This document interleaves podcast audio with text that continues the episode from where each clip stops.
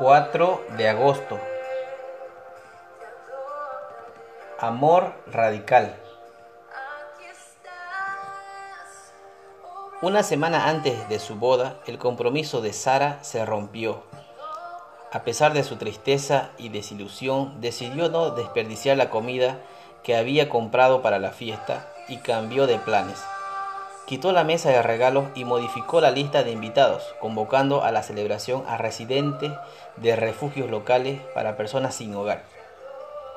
Jesús defendió esta clase de bondad que no discrimina cuando le habló a los fariseos. Mas cuando hagas banquete, llama a los pobres, los mancos, los cojos y los ciegos, y serás bienaventurado. Lucas 14, 13 al 14.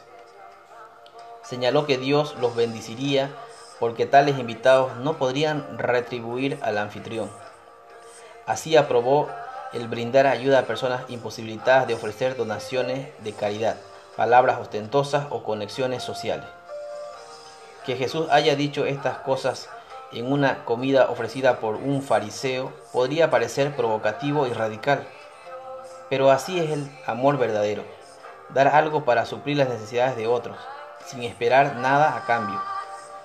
Jesucristo nos ha amado de esta manera. Vio nuestra pobreza interior y dio su vida por nosotros. Conocer personalmente a Cristo es introducirnos en su amor infinito. Se nos invita a explorar la anchura, la longitud, la profundidad y la altura del amor de Cristo.